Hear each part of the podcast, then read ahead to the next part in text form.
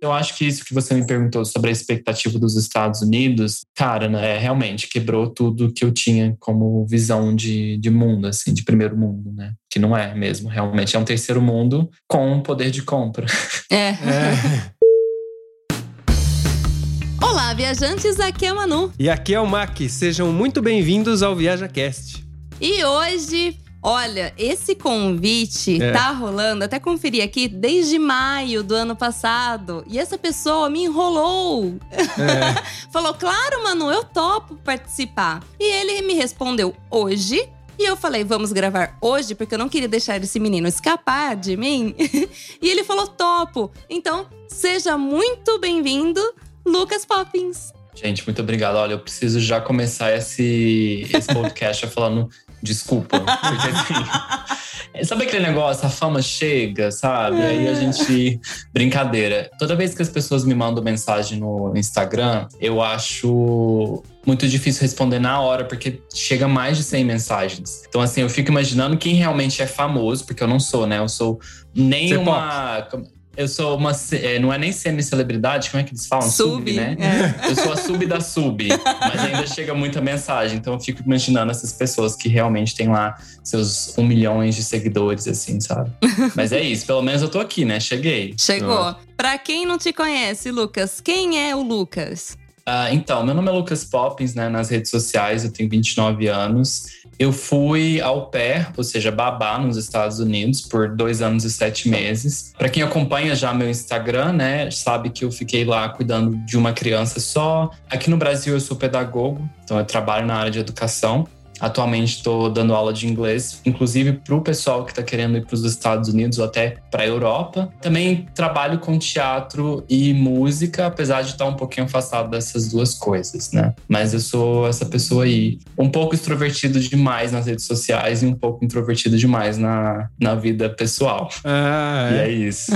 Bom, a gente já ouviu falar pessoas que a gente acompanha que são bastante extrovertidas tal e que as pessoas tiveram contato com elas pessoalmente, falando, mas ele é introvertido, ele tem vergonha as pessoas ficam chocadas, elas falam assim, não é a mesma pessoa, né? Eu falo assim, é. Só que acaba que a gente acaba criando mesmo um personagem nas redes sociais, né? Sim. Que é uma coisa que, inclusive, a gente pode falar depois mais pra frente. Eu até tava comentando com o Mac, né? Que uma vez eu tava assistindo a, a Tata Werneck e ela recebeu, acho que foi a Juliette. E aí ela falou assim: ai, você participou do Big Brother, vai, me entretenha. E ficou olhando pra cara dela. Porque eu falei assim, mano, e é bem isso, né? Um humorista, né? Você faz humor. Também, aham. Uh -huh. Né? Porque a gente morre de rir com você. É, é bem engraçado. E, e aí eu fico imaginando, a pessoa quando olha para você, é, esquece que existe o Lucas da vida normal, né? Do cotidiano. E aí olha para você e fala assim: vai, beleza. Aham. Conta uma piada aí.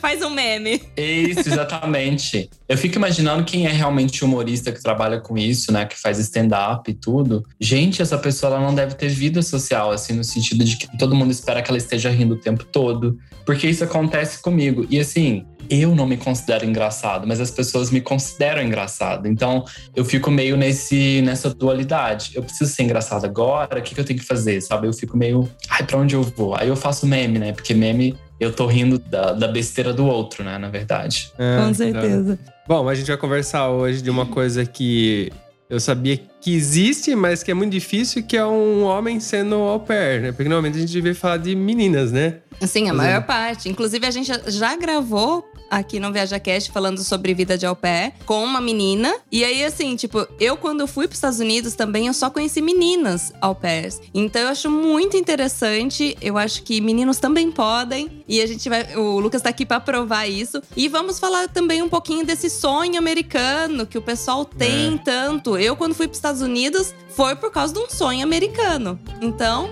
bora falar sobre isso. Partiu? Partiu.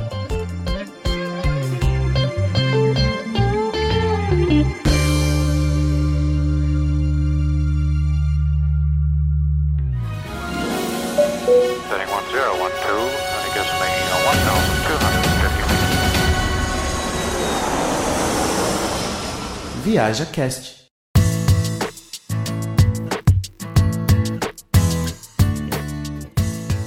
Lucas, vamos lá, vamos partir desse sonho americano. Você, quando teve a ideia de ir para os Estados Unidos, era um sonho americano? Nossa, essa pergunta. Gente, eu adoro fazer esse conteúdo agora, mais desromantizado, eu acredito, né? Sobre a questão dos Estados Unidos, principalmente. Porque o que eu tinha antes de ir para os Estados Unidos era uma vontade de conhecer um outro lugar, um país né? Que até então era uma visão de criança, de adolescente, que sempre consumiu muito conteúdo americano, né? Todo mundo, né? Hollywood e tudo a questão que a gente já sabe de música, enfim. Só que quando a gente chega lá e que você não chega em uma cidade, morando já numa Nova York da vida, por exemplo, em Manhattan, quando você não está em um bairro do subúrbio que é muito rico, você acaba indo para um lugar como eu fui, que foi Baltimore. Que fica onde? Fica no nordeste dos Estados Unidos também, a uma hora da capital, uma hora de DC. Tá. Ok. Né? Até então, se você for parar para pensar, tá perto da capital,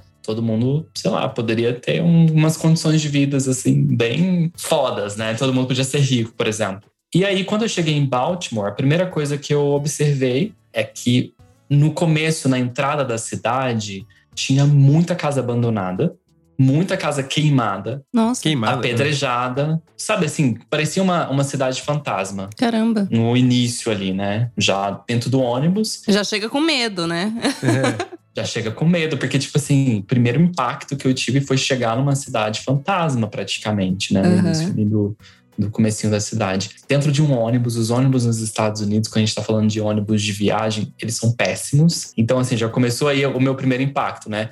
Ônibus ruim, Aí, quando você entra numa cidade que vai ser a cidade que você vai morar, um monte de casa abandonada, quebrada e tudo. eu Falei, gente, cadê o país de primeiro mundo que eu tava esperando, né? Sim. É. Porque até então o sonho americano para mim era estar numa cidade com aquelas casinhas todas bonitinhas, o jardim verde, enfim. E aí eu já tive o meu primeiro impacto aí. E aí eu acho que isso foi bom ter acontecido desde o início, porque aí eu comecei a ter uma, um olhar diferenciado para tudo que eu via. Né? Então, assim, se eu fosse, sei lá, se eu fosse andar de ônibus, eu ia estar prestando atenção no que estava acontecendo ao meu redor, qual o tipo de pessoa que frequenta o transporte público, Uhum. né? Qual o perfil dessas pessoas? Quem é que realmente está num carrão? Quem é que não está no carrão?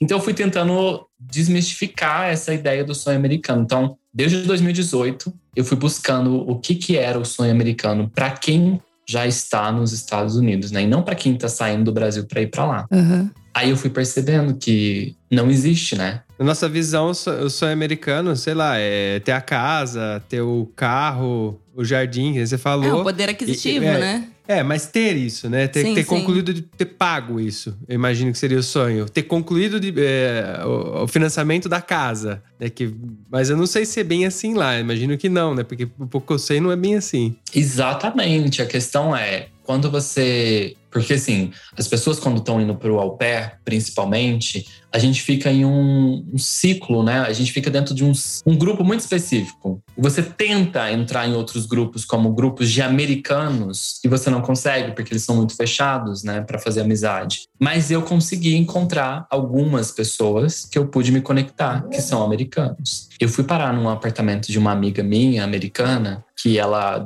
compartilhava esse apartamento com mais de quatro pessoas. Acho que eram umas cinco pessoas nesse apartamento. E era um apartamento muito bagunçado. E aí, assim, quando eu fui conhecendo essas pessoas, os americanos, né, fui fazendo amizade com essas pessoas e perguntando para eles qual era o estilo de vida que eles tinham, o que que eles já tinham adquirido, né, durante a vida, não assim diretamente, mas assim, conversando mesmo, né, tendo um diálogo. Aí eu fui percebendo que a maioria estava com dívida, Hum. dívidas assim com relação à escola, no, no caso a faculdade, ou as pessoas estavam com dívida com relação a médico, né? Porque não tem, não é muito acessível, né? A questão da medicina nos Estados Unidos. Então assim, eles tinham coisas, tipo, tinha um celular, tinha um celular, tinha um carro, tinha um carro, mas tava com dívidas, né? Outras dívidas que às vezes quando a gente está indo para lá a gente não sabe, porque a gente não buscou a entender a história daquelas pessoas que estão convivendo com você, né? Uhum. Sei lá, o vizinho tá com a grama verde, mas espera aí,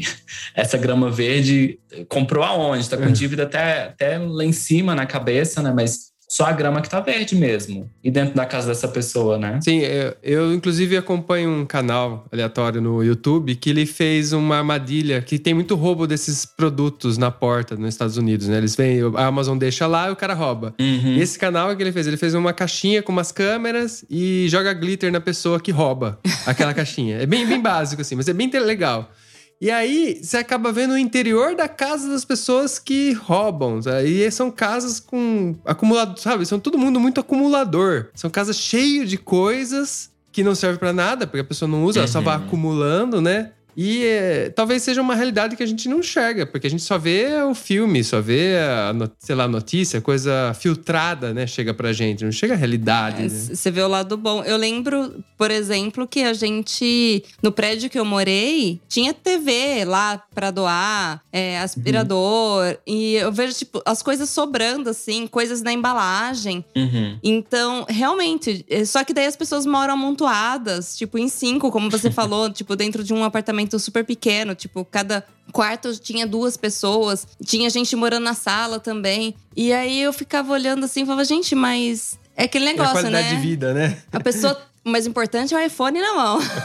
É, não era pra ser diferente, né? Não era pra ser diferente. Então, quando você traz esse questionamento aí do, do lixo, né, que eles colocam pra fora, isso acontece em bairros muito ricos, sabe? Acontece de a gente ver em, dentro da cidade, acontece a gente achar, acontece. Mas assim, se a gente parar pra analisar, é só porque eles não gostam daquilo mais, só colocaram pra fora realmente porque eles sabem que aquilo ali não faz mais diferença na vida deles e é muito fácil acesso, né? Então, ah, eu não quero mais esse imóvel, eu vou colocar ele pra fora, tenho certeza que alguém vai precisar. Que a população pobre nos Estados Unidos também é muito grande, né? Então essas pessoas vão começar a fazer o que você falou, com- começar a trazer isso pra dentro de casa e virar um acumulador, né? Virar uma doença. E quando eu assisti um documentário que fala sobre essa questão do sonho americano, eu fui entendendo como que eles chegaram a esse ponto de ter muita coisa acessível, Uhum. ou seja, um iPhone, tudo isso que a gente acha que é uma que dá qualidade de vida, mas também eu fui percebendo que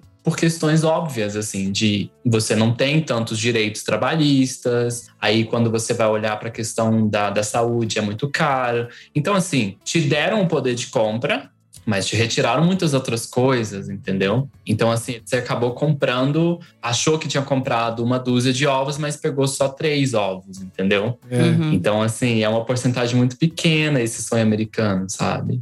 É muito difícil a gente falar isso para as pessoas, porque brasileiro, quando tá indo para os Estados Unidos, a gente acha que a qualidade de vida é essa: é você ter o poder aquisitivo. Uhum. Ponto. Mas espera aí, até que ponto você isso é benéfico? Você comprar um monte de coisa, isso te, tá, tá te trazendo prazer momentâneo, né? Você sabe que é interessante você falar isso, porque, assim, tem quase cinco anos que a gente mora aqui, né, na Itália. E a Europa é muito diferente nessa relação, né, Uhum. da América em si, que eles visam mais qualidade de vida. E aí eu fico olhando, lógico assim, não, não posso generalizar toda a Europa, mas aonde a gente vive é assim, pelo menos. Mas aí a gente olhando daqui, eu vejo que o Brasil é uma cópia assim dos Estados Unidos. O, Bra- o Brasil quer ser igual, sabe? Assim, como maioria, né? Nem, nem, não todos. Uhum. A gente importa muita cultura dos Estados Unidos Sim. no Brasil. Isso você vê claramente daqui, a gente consegue ver que tem essa importação, sabe? É essa preocupação em ter as coisas, né? Tipo, objetos. Então, as pessoas estão cada vez mais dando prioridade em ter um objeto que é caríssimo. O brasileiro paga muito caro por tudo. Uhum. E isso virou prioridade e educação tá de lado, saúde tá de lado. Tipo, beleza, Brasil ainda tem saúde pública, tem escola pública, mas, né? Você consumindo. Então, assim, quem quer ter de qualidade tem que pagar e pagar muito caro. Então, Uhum. assim, eu não vejo tanta diferença assim dos Estados Unidos nesse ponto. Então, eu acho que depende muito. É que nem você falou, não dá pra generalizar, Sim, mas eu acho que claro. depende muito do tipo de estilo de vida que você quer ter. Uhum. Hoje, por exemplo, eu voltei pro Brasil buscando uma vida muito mais minimalista do que eu antigamente tinha. Mas é porque deu esse start, né? De que, peraí, qualidade de vida não é você ter um poder aquisitivo muito alto, né? Tudo bem que tem toda essa questão que você levantou, mas aí que tá, como é que a gente faz pra mudar isso, né? Quando a gente tá falando de questão política. Até até que ponto, por exemplo, hoje eu estava escutando o podcast sobre pessoas com deficiência e pensando até que ponto essas pessoas no Brasil têm a liberdade de ir e vir se uma calçada no Brasil não é acessível, não tem nem. Como é que fala? Não é nem pavimentada, sabe? É, não é pavimentada, não tem uma rampa, não tem. Não tem nada. Então, assim, como que a gente, como população, quer mudança se a gente não consegue nem entender como que faz para buscar essa mudança. Se a gente perguntar na rua, como é que você faria na sua cidade para ter uma alteração, para que eles pudessem fazer, sei lá, pavimentar esses passeios ou, né, no caso, o sidewalk. Como é que chama esse negócio que eu falei agora isso que sumiu? Calçada? A calçada. É porque aqui a gente fala passeio em Minas Gerais. Ah. É, mas enfim, como que a gente, como população, consegue se organizar para que mudanças aconteçam naquele ambiente que a gente está vivendo? Eu moro numa cidade que a segurança é boa, tá entre as cidades lá mais seguras do Brasil. Só que mesmo assim ainda tem, né, essa questão do furto e tudo isso que acontece, mas é uma questão de estrutura. Uhum. Como é que a gente faz para mudar essas questões? Obviamente que a gente não consegue sozinho, mas como população, como grupo, a gente conseguiria. Né? Mas é isso que falta, falta organização política, organização de grupo, que é uma coisa que a gente está perdendo ainda mais para chegar mais próximo dos Estados Unidos, que é o que você falou. Uhum. É. Quanto menos a população age, que aqui a gente ainda consegue fazer uma manifestação. Nos Estados Unidos, isso é visto como uma coisa ruim, negativa, né? Não sei se vocês sabem, mas por questões históricas, os Estados Unidos foram deixando de fazer manifestações, até mesmo porque já teve até questão do próprio governo mandar bombas em, em manifestantes na época, não sei, há muitos anos atrás. Uhum. Por quê? Porque essas pessoas estavam manifestando por coisas que, é, que eles viam que estava errado, tipo salário, questão de qualidade de vida no, no trabalho. Né? Hum. Então, a gente não pode deixar isso perder, sabe? A gente tem que estar sempre em cima dos governantes, da- do- dos prefeitos e todo mundo, porque senão vai realmente virar uma coisa bem parecida, ainda mais parecida com os Estados Unidos, sabe? É. Tanto é que quando começaram a falar da privatização do SUS e tudo isso, é para ficar dependente, né, das pessoas ficarem cada vez mais dependentes, como elas são nos Estados Unidos, né? Sim, você consegue ter um controle maior. A Europa em si, ela tem realmente, que você tinha falado aí no começo lá, que a gente tava conversando, da qualidade de vida, né? E a gente meio que vive isso e enxerga isso. Por exemplo, a briga do italiano é a comida. O italiano briga, mas é por comida. E aí a gente fala, ah, comida, não sei o que tem, mas é que eles querem que o produto seja feito na região, quer saber a procedência. Então você vê que a briga tá totalmente fora de contexto. A gente tá falando de outra coisa, tá ligado? Eles não estão preocupados. As pessoas ainda têm iPhone aqui, facilmente, têm acesso às coisas. Não é tão barato ter uma casa, mas é possível ter uma casa, se você trabalhar tudo aqui. Uhum. E, mas eles não, não, eu quero uma comida mais saudável, eu quero ter mais tempo no trabalho, para trabalhar menos e ganhar a mesma coisa. Mas, mas sabe o que, que eu vejo também? Outro dia eu tava até vendo um cara na internet, o cara vende. É do marketing digital, assim. E o cara tava falando sobre. Lógico, ele vai vender riqueza, né? Porque para as pessoas empreenderem e para ficar ricas, né? O que vende, né? Um sonho, né? Um sonho sempre Sim. vende. E aí ele tava fazendo até essa crítica de pessoas que vão pra Europa pra virar faxineiro, pra virar, virar operário. Só que assim, né? Nem todo mundo tem o sonho de ser rico. E eu acho que é uma questão de tipo assim, beleza, tem gente que tem sonho de ser rico, ok, bom, good for you, né? Mas ah, quem quer ter só uma vida tranquila? Tem gente que só quer ter segurança. Por exemplo, pra gente, o mais importante é segurança. segurança. Uhum. Então tem que ver onde que tá o valor de cada uma dessas pessoas, né? Então a gente fala, Exato. tá falando aqui de sonho americano, mas de repente pra pessoa é muito legal ela ter, tipo, ser praticamente um, um outdoor, né? Cheio de marcas, né?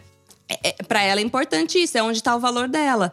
Se pra Uhum. gente o, o valor está na segurança, a gente não vai se importar em ter um, um emprego que não é tão brilhante assim, dos holofotes, né? Que não dá status, mas ter uma vida tranquila e ter a nossa vidinha aqui, comer bem, é, eu poder sair sozinha Cê- e não ter medo de alguém me agarrar ou me assaltar ou apontar uma arma pra mim. Sim. Você viu que ela falou comer, né? É, é, a Itália é assim, não tem, não tem. Não consegue fugir da comida aqui. Que, aliás, eu sei que você reclamava da comida nos Estados Unidos. O tempo todo.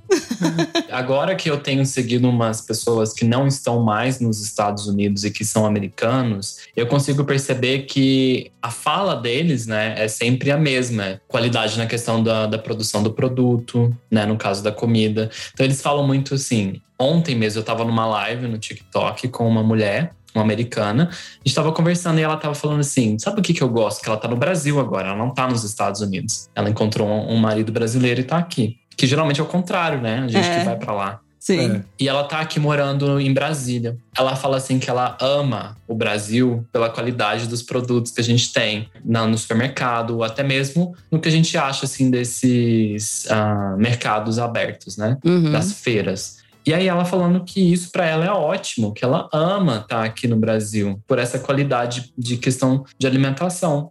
E isso eu achei muito interessante, porque realmente, estando nos Estados Unidos, eu reclamava muito, muito, muito, muito sobre comida. Porque eu sempre gosto de falar que meu signo é de touro, então touro já tem uma ligação com comida. E se a gente não tá feliz com comida, você pode ter certeza que todo mundo que tá perto da gente vai ficar infeliz também, porque a gente vai fazer o um inferno.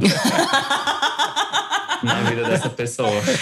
É o famoso desculpa que eu te disse enquanto eu estava com fome, né? Exato. Porque assim, eu não sou uma pessoa ansiosa, nervosa, não, não sou de, de, de perder o controle. Mas se eu tiver com fome, pode ter certeza que as pessoas vão me odiar. Elas vão me odiar. Ah, a Manu, ela se controla se ela não tomar café. Se ela tiver tomado café e ficar com fome, acabou. Sai de perto que ela fica impossível. Tem que dar comida. Eu viro taça. Tem que dar com um pedaço de pau, assim, de distância, assim, ó. Pega ali. mas, mas, mas, sabe que quando a gente para para pensar e analisar, porque assim, como eu sou pedagogo, eu tenho pesquisado muito sobre essa questão do cérebro, né, da criança. Os nossos primeiros contatos, principalmente com a nossa mãe, com a nossa origem, é através da nossa boca, né? Ou seja, com a comida, o leite materno e tudo. Então, geralmente, os nossos primeiros momentos de afeto é com a comida, né? Então, através dali você sente o amor. Então, assim, porque cada um percebe o amor de uma forma. Então, a comida geralmente é uma forma de você analisar uma comunidade e tudo pela, pela forma que eles se alimentam. Tanto é que quando a gente está falando sobre os italianos, por exemplo, né, eles têm muito essa ligação com a comida, porque a gente começa a perceber que isso é o, forte desde muito pequeno, né? Sim. Então, assim, o que a gente precisa analisar é que essas coisas que às vezes parecem ser muito pequenas para a gente, enquanto no Brasil, Lá fora elas se tornam coisas gigantescas. É. Alimentação, às vezes o simples toque, né? Porque nos Estados Unidos as pessoas não são muito de abraçar, de, de né? De ter esse, é, essa coisa do brasileiro, de, de, do calor brasileiro mesmo. Então são coisas que foram me incomodando também, junto com essa questão do sonho americano realmente não ser uma, uma coisa mais presente na sociedade de hoje atual.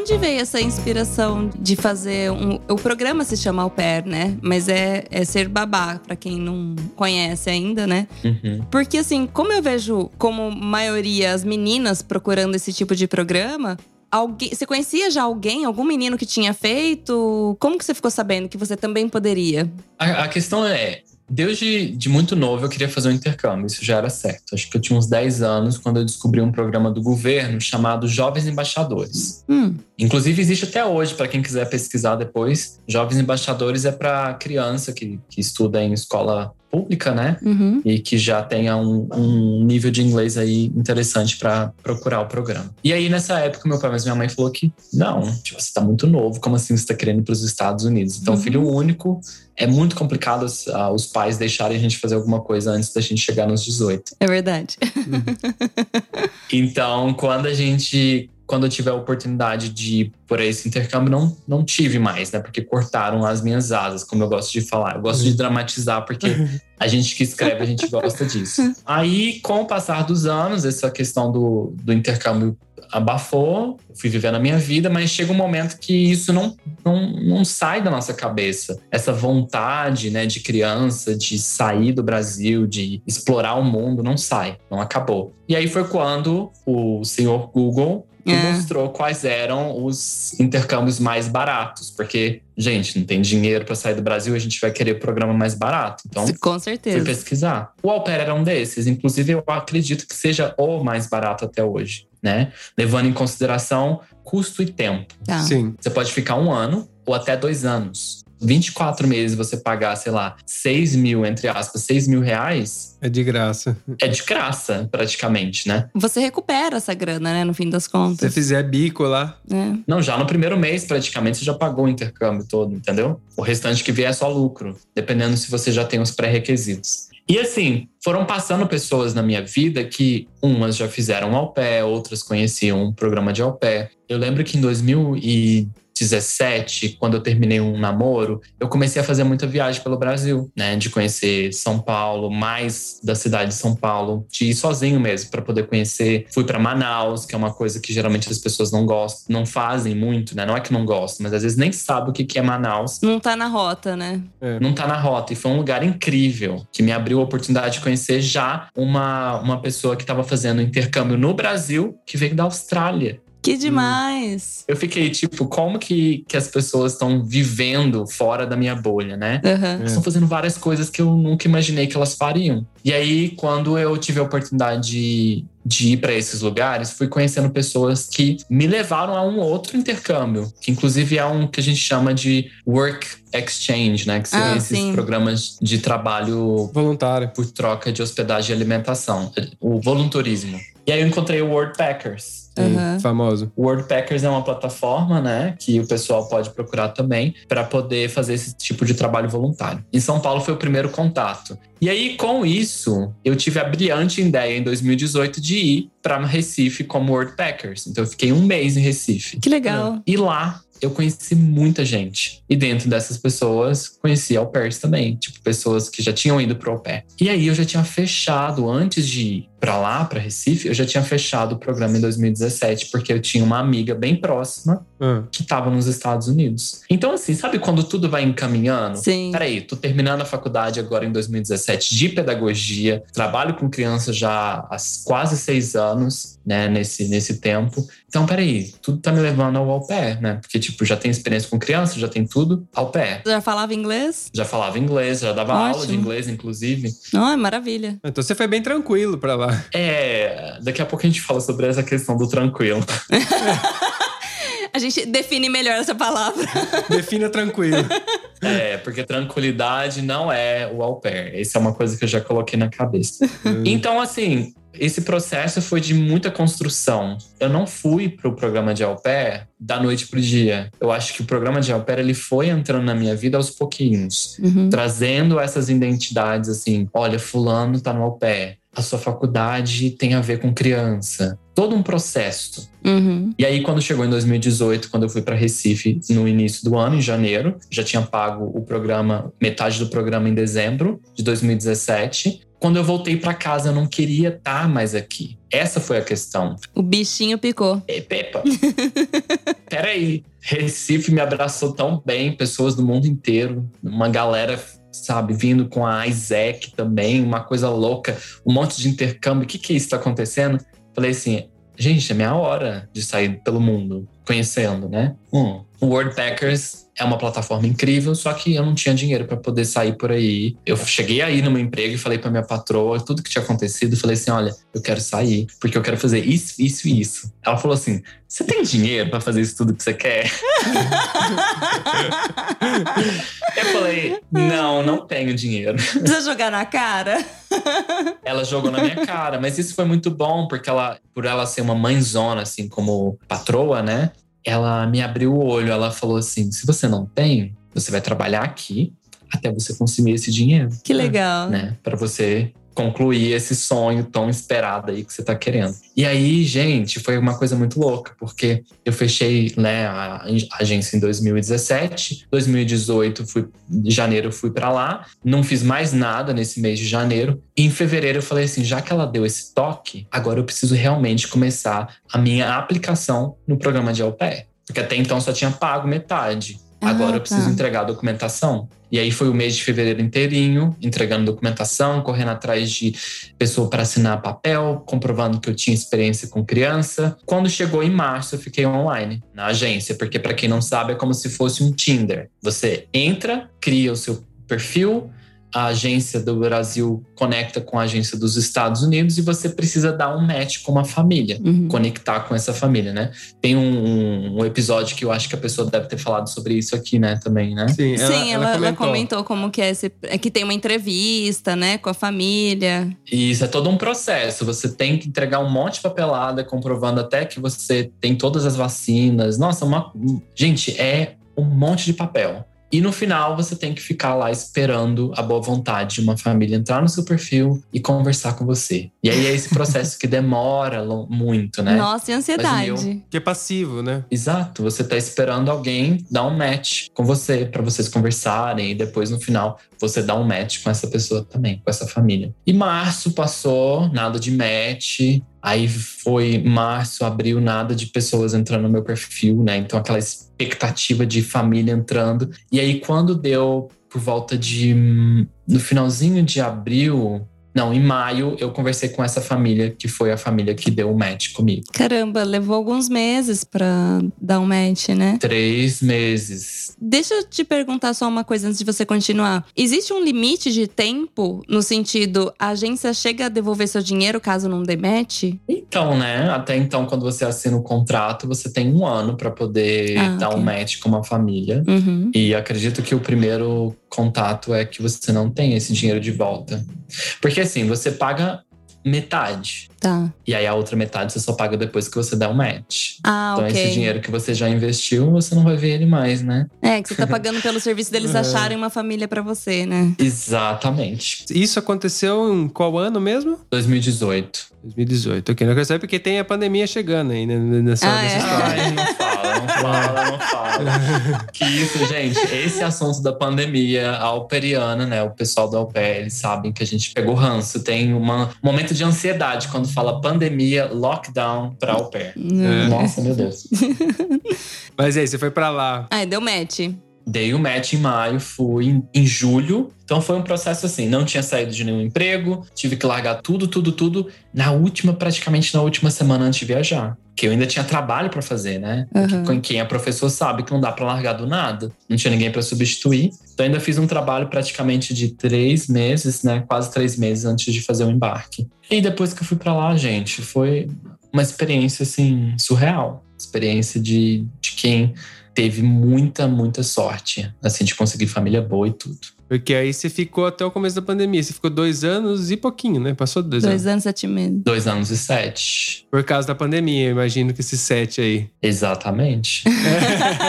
Meu Deus, sete. Porque você falou que era dois Aí- anos o máximo? aí que tá, aí que tá. Mas eu gostaria de fazer duas perguntas pra você. Uma, Ok. se os Estados Unidos superou as suas expectativas, porque com certeza você tinha todas elas na bagagem. E a outra pergunta eu esqueci agora, mas me responde essa primeiro.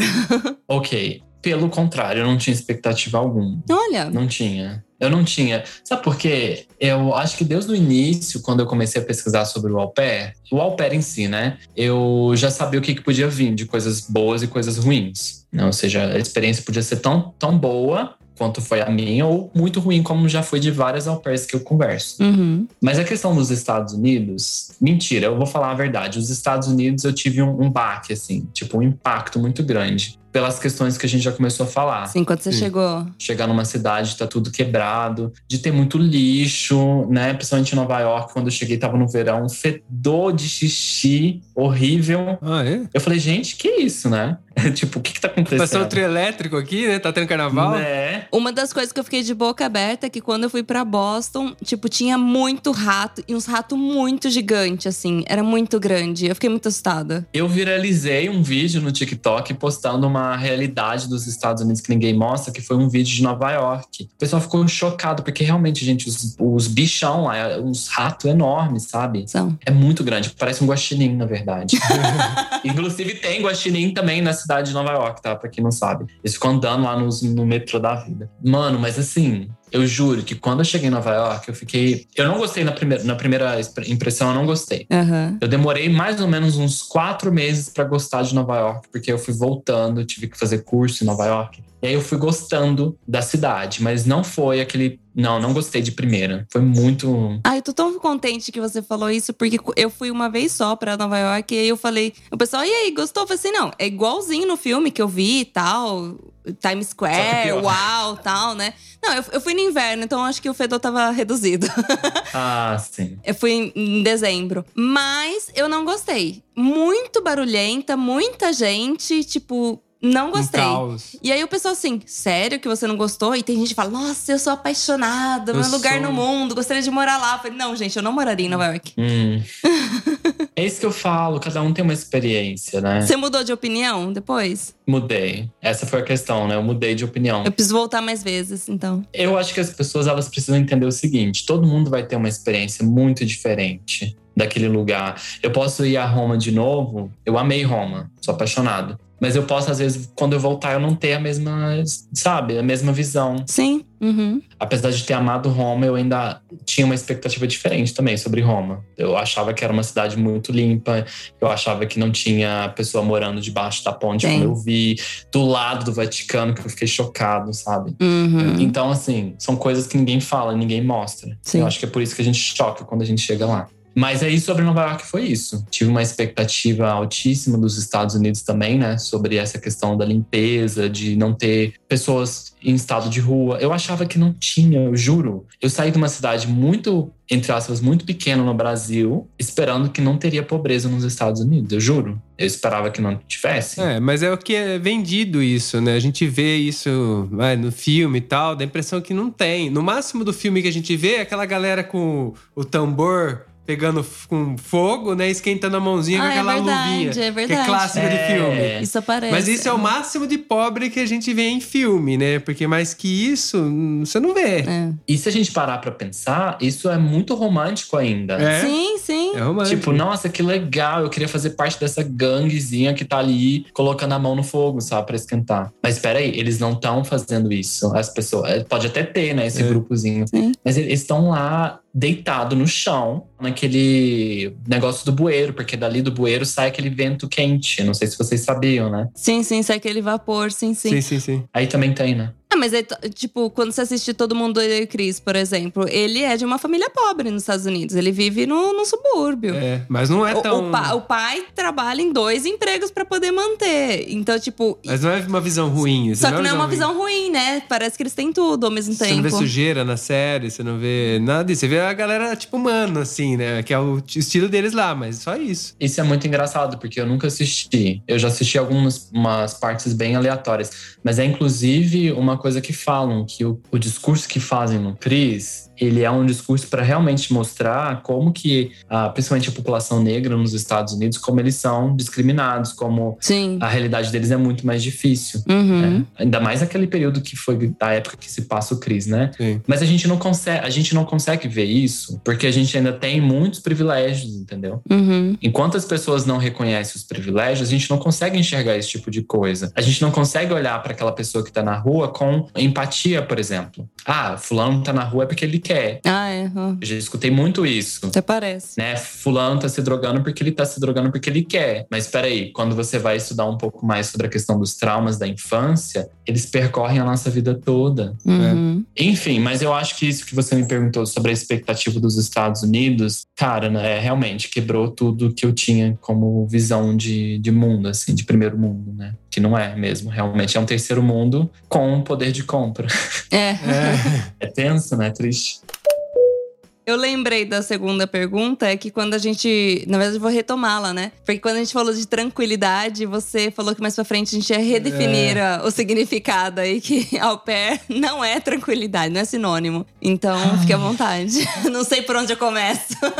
Por onde eu começo, por onde eu começo. Então, primeira coisa que eu preciso falar para todo mundo que tá querendo ser au pair é uma experiência única. Não tem como você comparar a sua experiência com a minha, como de quem tá indo morar fora do Brasil. Tem gente que vai, por exemplo, a Itália e você pode ter certeza que não vai ter a mesma visão que vocês estão tendo agora, morando aí na Itália. Claro. Né? Às vezes a pessoa vai ter até uma visão melhor ainda do que vocês têm, ou pior. Sim. Mas o que, que acontece com o programa de au pair? Hoje em dia, eu entendo que a gente é uma mão de obra barata. Ponto. Sim. Não é um programa de intercâmbio cultural, porque você passa 45 horas da semana trabalhando. Isso não é cultural, isso é um programa de trabalho. Ponto. Uhum. Mas o que a gente compra é a questão da cultura.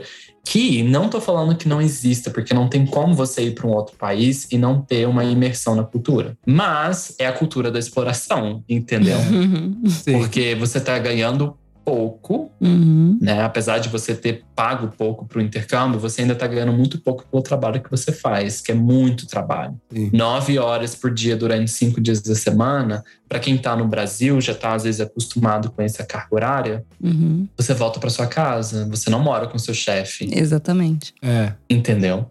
Você tá voltando para sua casa, você pode fazer qualquer coisa, você pode respirar, que ninguém vai, vai ficar incomodado, né? Isso falando de um lugar de privilégio, tá, gente? Que eu moro numa casa com duas pessoas. Obviamente, quem mora já numa, numa, num lugar que tem que dividir, né, a parede com o mesmo quarto com duas, quatro, cinco pessoas, isso é uma outra visão de mundo. Uhum. Mas assim, você tá num país que não é o seu, falando uma língua que não é a sua, comendo comida ruim, eu acho que.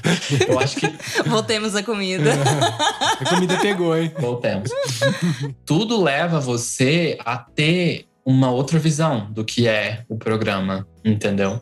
Uhum. Por mais que a minha família fosse boa, por mais que eu tivesse só uma criança, porque independente do número de criança que você tenha, você vai receber o mesmo tanto, Uhum. Hum. entendeu? Você deu sorte, então. Praticamente sim. O que eu tinha, eu não sei, vocês não têm filhos, né? Não. Pois é, uma criança só, às vezes ela dá mais trabalho do que duas, três, porque você tem que ter todo o trabalho com uma, entendeu? No sentido assim, você tem que fazer tudo pra ela. É, não tem as outras crianças pra brincarem com ela, né? É, É, você que tem que brincar. É. Você que tem que brincar. Então, assim, eu acordava às seis e meia, ó, seis e meia da manhã, às vezes no início do meu intercâmbio, pra poder fazer o papel de entertainer. Assim, eu era praticamente o palhaço que ficava lá pulando, brincando, tocando música. Eu gosto muito disso, tá? Não me entendam mal. Uhum. mas no sentido de que eu tinha que fazer muita coisa para aquele menino. Eu não reclamo de nada porque hoje em dia ele tá com quase cinco, ele começou a ler com três anos, para você ter noção. Caramba. Então todo o processo que a gente teve ali de, de brincadeira, tudo isso incentivou e estimulou muito ele Que legal. para ele ser a criança que ele é hoje em dia. Mas assim, gente, para quem não tá indo para os Estados Unidos com esse background, com esse passado de professor, com esse entendimento do que que é, é, como é que fala, desenvolvimento infantil, pessoa ela vai pirar uma hora. Hum. Você tá indo cuidar de criança americana, não é, sabe, não é o seu primo ali da, da esquina que você pode falar qualquer coisa, que você pode fazer qualquer coisa, que pode colocar, tacar ele na televisão, como a maioria das pessoas fazem, né?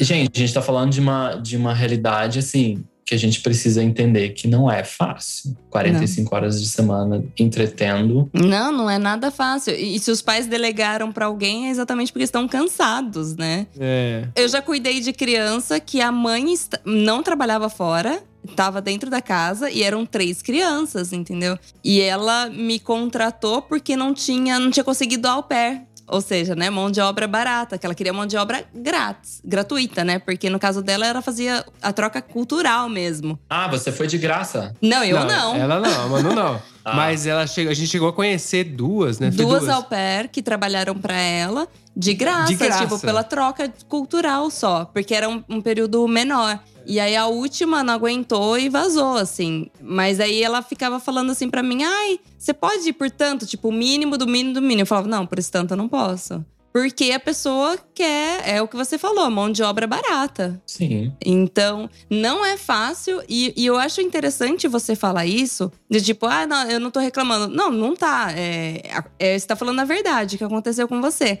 Mas é, você ainda deu sorte, você de repente. Você falou até, né? Ter caído numa família legal, bacana. Porque eu conheço histórias de meninas que não deu certo a primeira família, não deu certo a segunda família e achou que não ia dar certo no final das contas, né? E outras histórias e tantos que você também com certeza deve conhecer. Uhum. Mas é interessante, porque já que a gente começou falando sobre sonho americano, é uma possibilidade barata de viajar e realizar seu sonho e de repente de melhorar o inglês. É, com certeza, uma das melhores. Mas eu acho que é muito importante também as meninas, os meninos terem consciência Do que tá fazendo. do que é, porque é um trabalho, não é diversão. Você não tá indo por Uhum. for fun, você tá indo pra trabalhar 45 horas por semana, às vezes muito mais do que você fazia no, no Brasil. É, eu, eu não trabalhava quase nada, gente, aqui, quando a gente para para analisar o au pair e a minha vida no Brasil. Eu trabalhava, olha, nove horas numa, numa escola, nove horas. E na outra, eu acho que deve que dava umas, no máximo, umas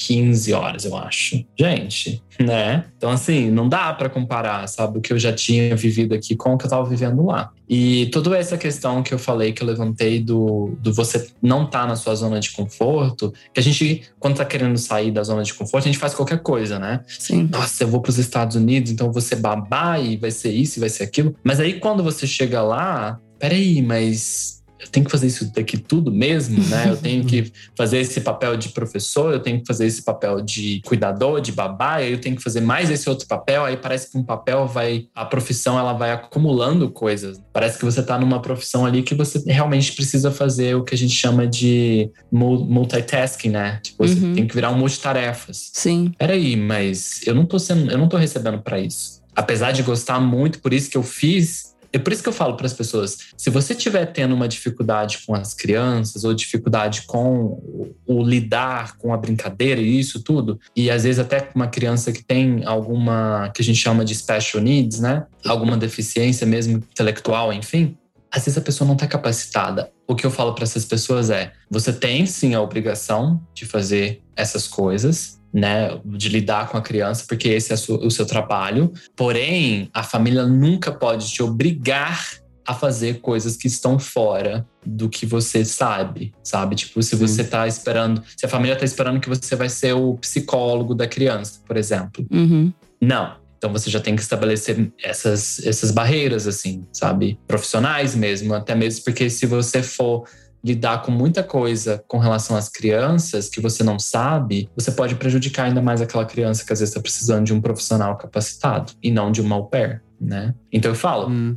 tá indo pro au pair, saiba que se você caiu numa família que eles te exploram ao ponto de você ter que fazer mais do que cuidar das coisas básicas, saia, procure uma outra família, porque você tem essa opção de, de entrar na, na plataforma do match de novo, né? De tentar achar uma outra família. Uhum. Você não deve fazer além. Você deve fazer aquilo que tá contrato. E ponto. Ah, interessante, porque o relato da Larissa também, ela contou que que você falou aí das dificuldades também, de ela entrar, se trancar no quarto e chorar loucamente, porque não tem o que fazer.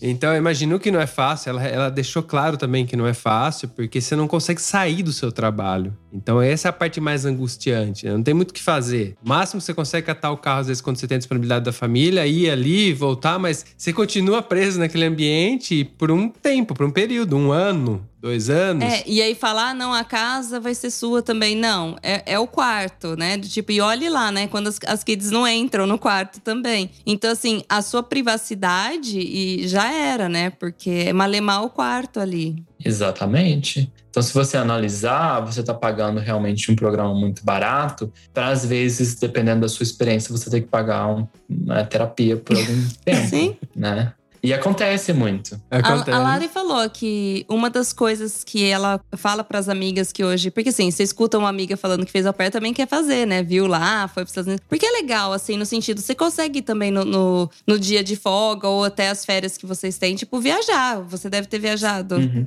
Sim. Então, mas é importante saber, como eu falei anteriormente, é importante saber o que tem por trás, né? Ela falou, assim, uma das coisas que eu fiz e recomendo para todo mundo é terapia. Começou a fazer, começa a fazer terapia. Exatamente. Ainda mais se for a primeira vez que tá longe de casa, porque qual que é a idade para fazer esse programa? De 18 a 26. Você não pode embarcar se você tiver 27, por exemplo. É, agora você imagina uma pessoinha de 18 anos, nunca trabalhou na vida, às vezes. Nunca saiu do país, fala malemar, o inglês mais ou menos, vai para um lugar que é a família desconhecida, tá penando para aprender a falar inglês. Uhum. Sabe? É difícil, gente. E é, tá tudo bem, é difícil. A gente super compreende. Só tenha consciência disso. É, ah, só dar um recado para quem tá ouvindo aqui agora. Se você que tá ouvindo, nesse momento, tá se preparando para ser au pair. Esse programa não é para tirar sua motivação de ir, tá, gente? Exatamente. É só um alerta, só. É só você falar assim, exi existem essas coisas, não significa que isso vá acontecer com você, né? Que ele já falou mais de uma vez. Mas assim, é sempre bom saber o que você pode encarar. É legal pra você não chegar totalmente é, desprevenido, né? Sim, você falar assim, ok, se acontecer isso, mudo de casa, se acontecer aquilo, ó, eu sei que não vai ser fácil, vou ter que aguentar ficar dentro da casa ali, é, vou ter que criar meu espaço, porque você tem que criar meio que um espaço para você dentro da casa para poder ter sua proteção, né? A Larissa falou que chegou uma hora que ela teve que começar a falar assim: ó, ninguém entra mais no meu quarto. Porque as crianças é. estavam é. invadindo o quarto, ela não tinha nem mais o quarto de liberdade. Então ela falou: aqui é o meu lugar, tranco a porta e acabou. Mas. Né? Exatamente. E quem não tem a oportunidade de trancar a porta? Eu não tinha chave ah. na, minha, na minha porta, por exemplo. Não tinha? Então, assim, não tinha. Mas é claro que, é que eu falei, gente, eu fui muito privilegiado no Au Pair ao ponto de ter praticamente um kitnet dentro da própria casa. É. Eu não tinha acesso ao andar deles, uhum. era totalmente fechado. E o lugar por onde eu entrava e saía dava direto na cozinha. Então eu não tinha contato com eles se eu não quisesse ter. Eu podia entrar pela cozinha, entrar no meu quarto e ir embora né? Se eu quisesse. Ai, que ótimo. Mas aí que tá, nem todo mundo tem isso. E eu passei por uma experiência de perrengue muito grande, que a gente hum. já pode até começar a falar sobre a questão da pandemia, que foi exatamente quando a gente, quando bateu a pandemia, no meio da pandemia, a gente teve que fazer uma mudança de casa, que a gente teve que deixar a casa que tava, que a gente mora em Baltimore, para ir para casa da avó na capital, em DC. E nessa casa da, da avó tinha que compartilhar o andar. Ah. E isso acontece com a maioria, ou grande parte dos au pairs. Uhum. E é o verdadeiro inferno. Aí sim que eu percebi o quão bom era estar naquela casa em Baltimore, porque o conforto de você ter o seu lugar, ninguém te incomodando, silêncio, criança não chora à noite, ou se chora você não escuta. Sim. Era o nosso paraíso. Em DC foi o um inferno. Por mais que eu amasse eles, se a gente fosse ficar lá por mais sei lá quanto tempo, eu teria ido embora, eu tinha voltado para o Brasil, porque é muito desgastante. Você, você trabalha com criança o dia inteiro vai dormir, a criança vai começar a chorar à noite e você tem que aguentar aquilo também à noite, sabe? É. É muito, muito, muito, muito difícil. É, realmente. E você ficou quanto tempo lá? A gente ficou mais ou menos uns. Era para ser, olha para vocês verem. Tanto que a questão da, da construção em qualquer país parece que é o mesmo problema, né? Iríamos ficar nessa casa duas semanas apenas para eles acabarem a construção da outra casa, né? O que eles estavam reformando. Nós ficamos três meses. Nossa! Nossa. Entendeu? É. Foram três meses infernais, assim. É, eu lembro que no final do ano eu agradeci porque eles foram pra praia, no, ficaram lá praticamente duas semanas na praia. Falei, gente, graças a Deus que eles saíram. Por mais que eu ame essa criança, por mais que eu ame essa família, não dá. não dá, sabe? É. Tchau. Graças a Deus. Vá, vá paz. com Deus. Quero paz. Quero paz.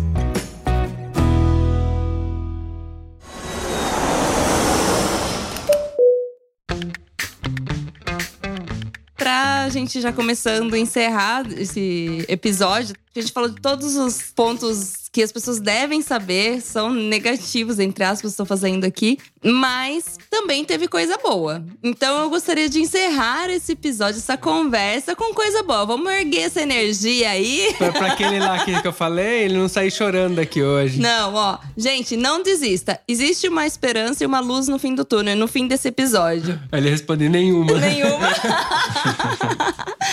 Mas Mas o interessante do meu conteúdo é esse. Tudo, tudo, tudo que eu falo aqui é, com relação a essas coisas negativas, elas, a maioria dessas coisas nunca aconteceram comigo. Sim. Então isso é o bom, né? O lado positivo é você saber que no final do dia você pode ser um Lucas Poppins da vida. Uhum. Então vamos lá a gente parar para analisar a minha experiência, ela é completamente diferente pelo seguinte: eu tinha liberdade, ou seja, eu tinha muita privacidade, liberdade de ir e vir, ou seja, não tinha curfew, que é o, o, toque de recolher, que muita gente ainda aceita a família com toque de recolher, gente. Nossa. Não consigo entender isso. Hum. Sabe, a família colocar um empecilho de você voltar ou ir a hora que você quiser. Eu acho isso cúmulo. Mas uma coisa que eu achei assim que diferencia muito foram as coisas que foram acontecendo super aleatória. Tipo, ganhar ingresso para beisebol, futebol americano. Então, eu fui em todos esses lugares de graça. Hum. Aí fui em concertos, né, shows que eu nunca imaginei que eu ia, tipo no show do Queen, que foi excelente, maravilhoso. Que demais! Foi muito, Que da foi hora. muito show, assim. Fui no show da Cher, Uau! né? Ainda bem que eu fui antes dela falecer, né? Porque a mulher já tá mais velha do que todo mundo. Né? Ah, mas nossa, poxa. Consegui ir no show dela. Fui em alguns shows menores também. Fiz muito, assim, entre aspas, muitas viagens, né? Consegui conhecer lugares que eu nunca imaginei que eu iria gostar tanto, como é o caso de Nova Orleans, né? New Orleans. Foi um dos meus lugares favoritos nos Estados Unidos por conta da. Será que vocês sabem? Não, não sei. Da comida, da comida. Ah, eu tô tentando entender. cara. É lógico. Gostei demais de Nova Orleans por conta da comida. Tinha comida Mas boa o que, que, no... que, que é o típico lá? Que, que, por que que pegou você? É a comida que eles falam creole, né? Crioula. Comida crioula. Então tem muito Ah, o tempero, então. tempero, ai, tem Hum.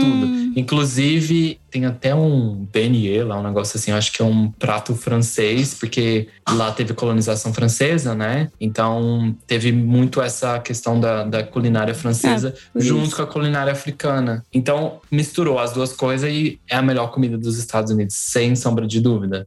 Independente, Vou anotar aqui no caderninho já. É. é, independente de aonde as pessoas estiverem, eu tenho certeza que se for para Nova Orleans, tem coisa lá que você vai ver e falar assim: queria morar nesse lugar, né? Nossa, é muito bom. Mas, eu- Principalmente a comida. Eu assino embaixo. Você falou que tem influência francesa. A gente, as experiências que a gente teve aqui na França também, eles mandam muito bem. Mano, é, é. De respeitar. Que são é, italiano e francês são dois povos que, tipo, Brigam. faz qualquer disso. coisa, mas não mexe na minha comida. É. E a influência africana, eu acho que lembra muito a comida brasileira, né? Porque a gente tem muita influência africana na nossa né? comida. É um sabor de casa. Eu acho que foi isso que me deu essa, esse negócio. Tipo assim, eu não consigo viver longe de- do Brasil por muito tempo pela, por questões óbvias de alimentação, por exemplo, né? Aham. Mas enfim, aí tudo isso que foram acontecendo, essas coisas que foram acontecendo, essas coisas positivas, elas foram me mostrando que as experiências elas realmente são únicas, assim, sabe? Porque ah, ah, e uma outra coisa que eu gosto sempre de deixar muito claro é que como eu sou filho único, não tenho irmãos, foi a, a oportunidade de ter alguém na minha vida que eu realmente me importasse, que não fosse somente meu pai e minha mãe, que tivesse como se fosse um laço Afetivo. de sangue, assim, afetivo mesmo. É né? como se fosse seu irmão pequeno. Exato, como se fosse um irmão. Que legal. Foi exatamente isso. E cheguei lá, a criança tinha um ano e dois meses, né? Então, um ano e quatro. Nossa. Então, eu praticamente criei um moleque. Que da hora. Então, assim, coisas que, que não são materiais, que eu poderia colocar aqui como coisas que a gente precisa colocar como positivo, então, são as experiências, sejam elas experiências afetivas ou experiências de lugares, né, assim, de visita e tudo, de visitação, de viagem, mas a viagem para dentro dessa questão do que é realmente ser um au pair. Para que que a gente está ali? Quem são essas crianças? Por que, que a gente está indo né, cuidar delas? Eu acho que quando a gente percebe que elas são muito mais frágeis do que a gente imagina, aí a gente começa a repensar o porquê da gente estar ali, qual mudança, como que você quer que essas crianças te vejam no futuro. Eu acho que essa foi, esse foi o meu maior questionamento. Como que eu quero que esse menino me enxergue depois que eu terminar o au pair? Qual legado? Legado, foi isso que eu Sim. pensei. E a última coisa como é, questão positiva, dinheiro. foi isso. Dinheiro, mano, aí, lógico. Porque você voltou com Porque mais do que você importa, saiu. sim. Exatamente. Podia ter voltado muito, muito mais. Porque quando eu comecei a ter esse insight, essa questão, essa questão de que eu não preciso de tanta coisa quanto eu achava que precisava morando lá, já tava um pouco tarde. Já tinha comprado todas as blusinhas. já tinha comprado blusinha, promoção de não sei o quê. Ai, gente, que besteira. Hoje em dia eu falo, se a gente tivesse educação financeira, É. eu acho que a minha experiência nos Estados Unidos voltando pra cá, às vezes eu não teria trazido apenas o dinheiro que eu trouxe. Foi mais ou menos uns 45 mil, assim, de enviar pro Brasil. Já convertido? Já convertido. Caramba, não, Ah, mas ok. é bastante. Eu tava pensando em bastante. 45 mil dólares, que seria muito, muito dinheiro. É, não, aí seria muito. Mas o au pair, coitado do au pair, né, gente? Vamos combinar. Coitado do au pair, né? Coitado, ganha lá menos de 200 por semana, é muito pouco. Aí você conseguiu voltar com uma boa grana, assim. Sim, sim, você ajudou bastante. De comprar uma moto praticamente nova. Acho que tava praticamente nova mesmo. Então, assim, são coisas que o financeiro ajudou. Comprei antes de voltar, eu consegui comprar até uma máquina de secar, que aqui no Brasil é caríssimo, né? Eu consegui comprar para casa. Então, gente, é umas coisas que a gente fala assim: se a gente souber lidar com o que estão te entregando, com esse poder de compra, né? Uhum. Você consegue fazer coisas realmente boas, assim, para tua casa no Brasil ou para família. Ontem tinha uma live, toda quinta-feira a gente tem uma live de desabafo, chama Desabafo Alice. As pairs entram para desabafar. E ontem teve uma questão muito triste, assim. Eu Não vou, não vou terminar com triste, já volto no, no positivo, tá? Mas de que a menina realmente ela estava ajudando, ela não fazia mais nada por ela nos Estados Unidos. Uhum. Ela só mandava dinheiro para ajudar a família no Brasil. Nossa. E isso pra mim é uma questão muito única, assim, pra quem tá nos Estados Unidos como au pair. É muito individual. Cada um vai fazer do dinheiro aquilo que realmente precisa fazer. Sim. Uhum. Até você entender qual é o seu lugar nesse mundo. E é, é isso. Eu acho que a, única, a última coisa, assim, realmente positiva sobre a experiência é essa questão de você entender que as crianças, elas realmente elas estão ali esperando que você seja, às vezes até o salvador, o salvador dela. É. Que muita criança tem ali pais e mães muito ausentes. É, talvez você seja até a única interação que ela tenha, né? Porque deve ver de iPad, e celular e televisão, né? É, hoje em dia ainda. É, dependendo da família, sim. Dependendo da família, é muito isso. Eu acho que depois disso, eu acho que dá para as pessoas repensarem também. Quem tava quase desistindo no final tomou aquele golinha de esperança. Dinheiro, tem dinheiro, tem dinheiro, tem dinheiro. Dinheiro. Money. É, é que nem eu postei um meme, um meme ontem. Essa é a última coisa que eu vou falar, juro. O meme de ontem que eu postei é um cara com uma lágrima descendo, assim.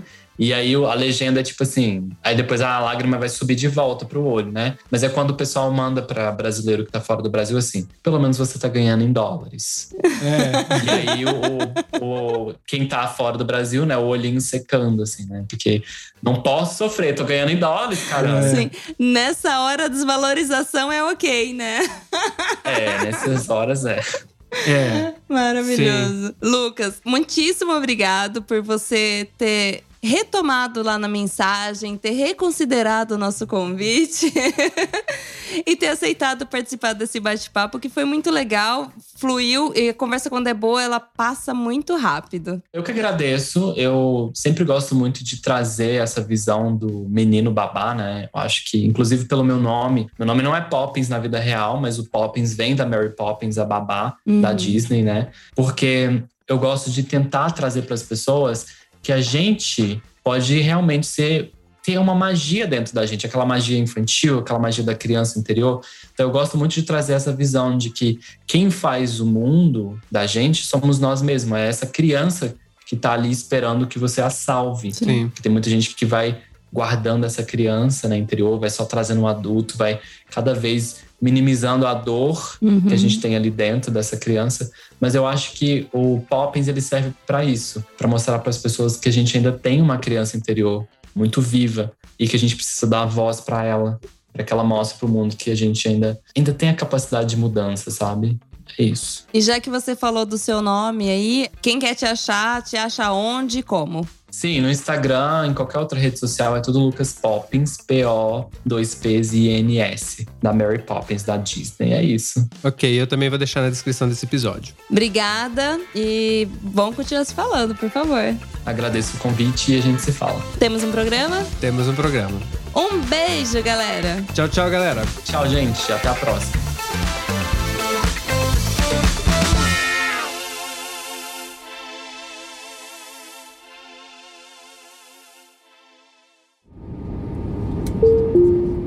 Eu tenho certeza que você lembrou de alguém ouvindo esse episódio, então compartilhe agora mesmo com essa pessoa. Assim mantemos essa conexão entre nós, viajantes. Este podcast foi editado por Play Áudios.